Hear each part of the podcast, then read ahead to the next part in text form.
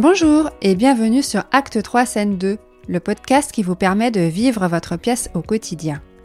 Avec la chronique d'Adonide, nous vous parlons des pièces de théâtre que nous avons vues et aimées pour vous aider à faire vos choix de sortie. C'est parti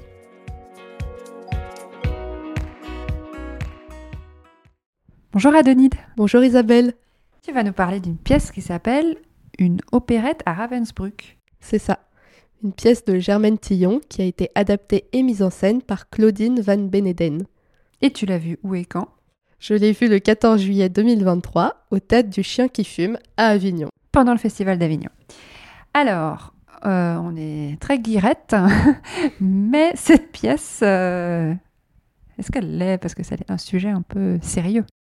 Et bien finalement, elle l'est, euh, même si le sujet est très sérieux, parce que en fait, Germaine Tillon, euh, je, la cite, elle a expliqué qu'elle avait écrit une opérette, une chose comique, parce qu'elle pensait que le rire, même dans les situations les plus tragiques, était un élément revivifiant et qu'on pouvait rire jusqu'à la dernière minute. Alors, euh, personnellement, moi je trouve ça très fort parce que je sais pas si j'aurais été dans le même, dans le même état d'esprit si j'avais été à sa place. Mais en fait, c'est vrai que on rigole beaucoup dans cette pièce. Alors, pour ceux qui, que- qui ne savent pas, euh, dis-nous pourquoi on parle de rire alors que en fait, ça, ça parle de quoi? En fait, euh, ça parle. La pièce commence du coup par une euh, conférence d'un ethnologue nazi détestable, je précise parce qu'il est vraiment très désagréable, qui présente au public une étude approfondie d'une nouvelle espèce zoologique, celle des Verfügbars. Donc ça veut dire les corvéables à merci en allemand. Donc c'est un peu euh, ce qu'on a au début. Donc les, les Verfügbars euh, réagissent. Donc on apprend un peu de, leurs conditions de- vie. Et euh, dans la deuxième partie, le- le- le- l'ethnologue disparaît et on assiste vraiment à une petite descente aux enfers, entre guillemets, de leurs conditions, où elles commencent à vraiment plus pouvoir supporter leurs conditions de travail, puisque donc ça se passe dans, dans un camp, euh, Ravensbrück, euh, pendant euh, la Seconde Guerre mondiale. Donc, Donc, les personnages sont des prisonnières ou c'est que des femmes c'est que des femmes, Oui. ouais. À un moment, elles prennent des caractéristiques d'hommes, mais parce qu'en fait, il y avait des femmes dans le camp qui commençaient à devenir un peu masculines. Mais ça, c'est vraiment un, un tout petit moment très à part. Mais effectivement, c'est que des femmes. Et donc, il y a un homme qui joue donc l'ethnologue et il y a un homme qui fait la musique en live. Voilà. Et euh, aussi, ce si je peux me permettre, ce que j'ai trouvé euh, hyper intéressant, c'est que donc dès le début, on nous a précisé que le texte était joué tel qu'il avait été écrit et qu'aucune blague n'avait été ajoutée ou enlevée. Et en fait, euh, pourquoi elle a écrit cette pièce, Germaine Tillon? Alors, elle n'était pas seule pour l'écrire, ils étaient plusieurs détenus. En fait, toutes les détenues qui sont censées être représentées dans la pièce ont participé à l'écriture. J'ai pas leur nom parce que c'est pas marqué, je crois. Moi, j'ai trouvé l'information euh, nulle part. C'est signé Germaine Tillon. Ouais, bah c'est celle qui est la plus connue en fait au final. Et euh, donc elle a été motivée euh, à écrire cette pièce parce que elle donc elle s'était fait des amis dans ce camp et au bout de quelques temps elle avait remarqué qu'elle commençait à perdre espoir et elle a alors pensé que c'était dangereux et que il fallait se, se remotiver euh, elle et ses amis donc et elle leur a proposé d'écrire une opérette sur leur quotidien. Donc il semble que ça ait fonctionné. Elles étaient cinq à écrire la pièce et toutes n'ont pas survécu. Mais c'est vrai qu'en fait, euh, ça a sûrement dû les, les maintenir le plus longtemps possible. Est-ce qu'on sait d'ailleurs euh, comment elle a réussi à écrire, à conserver le texte? Je sais que ça a été dit dans la pièce, je me souviens plus de tout honnêtement, mais elles arrivaient euh, pendant des moments de pause à écrire comme sur des, des feuillets. Mais je et du coup quand, quand le camp a Elle été libéré, cacher. elle a dû cacher, Mm, mm, mm. enfin et, et prendre. Mais effectivement, je c'est quand même ça reste assez incroyable que ça soit parvenu au final. Mm, mm. Bah ouais, c'est incroyable. Peut-être qu'elle a réécrit certaines parties euh, après. Ouais, c'est possible. Je sais, je sais pas si honnêtement elle l'aurait fait parce que d'un côté éthique, je sais pas si elle se, si elle aurait voulu euh, le faire, mais c'est possible.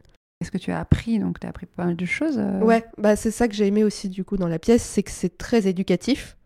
On apprend euh, les différents statuts des détenus. Honnêtement, les Verfügbars, je connaissais pas ce terme.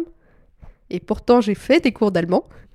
On sait, il rappelle aussi à quoi euh, correspond chaque triangle et couleurs. Et puis, alors il y a plein de choses, hein, mais on, nous parle aussi des moyens que les Fairfugbars avaient pour échapper un peu au travail.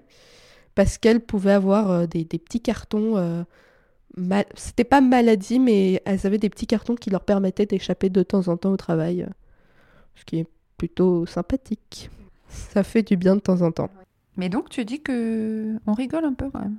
Alors, on rigole beaucoup, surtout au début, parce que c'est vrai qu'en fait, euh, la pièce devient de plus en plus sombre euh, au fur et à mesure, et on voit que l'espoir diminue, même s'il revient à la fin euh, avec les alliés qui arrivent. Mais en fait, on, on rigole vraiment beaucoup. Elles avaient beaucoup d'humour, beaucoup d'humour noir surtout. Enfin, elles n'hésitent pas à, se moquer en fait d'elles et de leur état, et je trouve ça assez, euh, assez intéressant. Et, et puis en fait, comme c'est une opérette aussi, euh, bah, il y a de la musique et ça, ça rend un petit côté joyeux aussi. Enfin, les, les musiques sont assez jolies. Il faut savoir que les musiques, c'était des airs euh, connus de l'époque. Enfin, elles n'ont pas écrit de musique, elles ont écrit les paroles, mais pas la musique. Mhm. Et euh, enfin, ça marche bien, c'est assez sympa. Et puis, c'est surtout aussi très émouvant. Enfin, je me souviens à un moment d'une comédienne qui, qui, du coup, joue, une, euh, une jeune femme assez, bah, assez jeune et, euh, et à qui sa mère manque. Et je, enfin, je sais pas, juste, juste entendre à ce moment-là, je veux voir ma maman. Enfin, c'est hyper émouvant. Et donc, tu peux rire, mais tu as aussi des moments où vraiment juste t'as envie de pleurer et de te dire, bah, bah voilà quoi.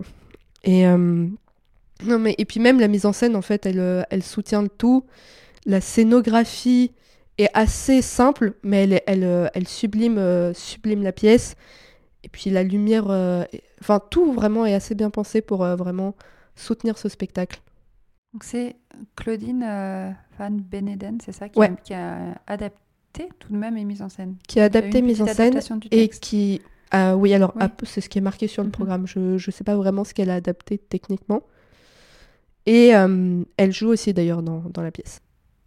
D'accord. Donc euh, une pièce pleine d'émotions que tu as appréciée et qui sera visible encore. euh, Qui en sera visible pas mal de fois. euh, 2023. Tu, tu m'as listé, donc on, on pourra indiquer tout ça dans la description de l'épisode et sur les posts réseaux sociaux. Vous trouverez toutes les informations. Donc, vive en novembre 2023, en mars 2024, en avril 2024, dans euh, beaucoup d'endroits en France Oui, et même en Belgique. et en Belgique. Parfait. Ben, on mettra toutes les, toutes les infos précises euh, dans la description. Merci beaucoup, Adenide. Merci Isabelle. À bientôt. À bientôt.